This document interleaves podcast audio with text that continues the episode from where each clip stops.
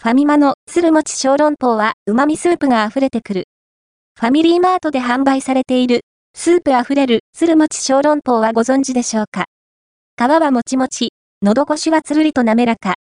旨味深いスープがたっぷり入って、ジューシー感がたまらない。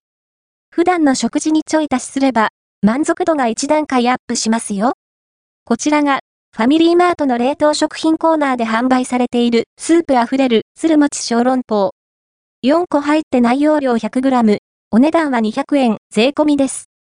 1個あたりのコスパは50円ですね。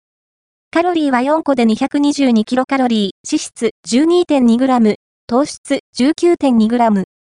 ファミリーマートとイートフーズの共同開発商品で、製造はイートフーズ。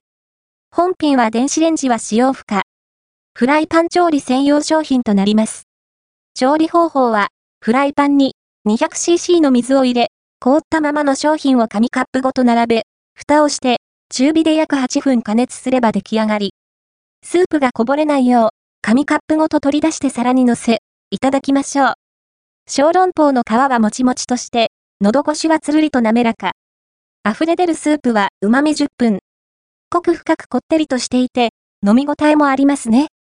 豚ひき肉を練った種も、スープに浸っている、おかげでジューシーな口当たり。軽く効いた生姜が旨味を引き立て、満足度を高めてくれます。